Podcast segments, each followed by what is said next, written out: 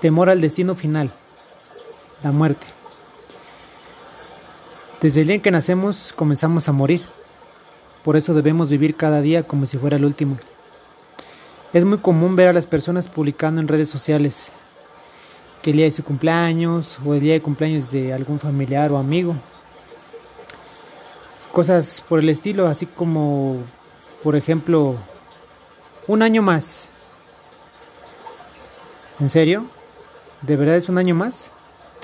Bueno, esto se puede ver desde varias perspectivas, aunque lo común es que se vea desde este enfoque. Pues las personas por costumbre o por hacer lo que hacen los demás es lo que publican. Pero, ¿en realidad es un año más de vida? Un enfoque diferente pero que casi nadie se atreve a tocar podría ser este que en realidad no es un año más, sino un año menos de vida. Imaginemos que al nacer se nos dijera el número total de años que vamos a vivir. Por ejemplo, un ser humano que va a vivir 50 años en total, a los 25 ya iría a la mitad del camino y le quedarían 25 años por vivir. A los 49 solo le restaría un año. Entonces no le dirían un año más en cada fecha de su nacimiento durante su vida, sino un año menos de vida. Y tal vez, solo tal vez, trataría de vivir al máximo, sin perder el tiempo en cosas sin sentido, como estar enojado con su pareja, preocuparse por lo que va a pasar en tres años y todo tipo de banalidades humanas. En México, durante el año 2020, se pudo ver en redes sociales personas que decían, pues sí, tenemos miedo del COVID-19, pero de algo nos tenemos que morir. O cosas como, pues para morir nacimos. Y así varias frases de este tipo, que solo usaban para justificar su irresponsabilidad por andar sin cubrebocas y sin ningún tipo de cuidado en fiestas o de vacaciones en la playa, poniéndose en riesgo y de paso a los demás.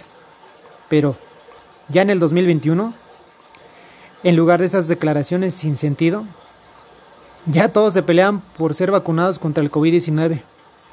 Entonces, ¿en qué quedamos? ¿Les vale morir o no? Incluso hubo, hubo varios juicios de amparo interpuestos para exigir que se vacunara a niños que se suponía no tenían tanto riesgo como los adultos y adultos mayores. Creo que en realidad el ser humano le aterra tanto morir que busca excusas para no enfrentar este destino inevitable y de una u otra forma trata de evadir el tema con declaraciones sin sentido, como las antes citadas haciendo planes a largo plazo como si tuviera la vida garantizada. Y no digo que sea malo planear, pero celebran la muerte, por ejemplo, el 1 y 2 de noviembre, como una manera de burlar a la muerte. Y en su afán de tratar de evadir su destino final, se le olvida lo más importante, vivir. Ciertamente la muerte es el final de este viaje llamado vida.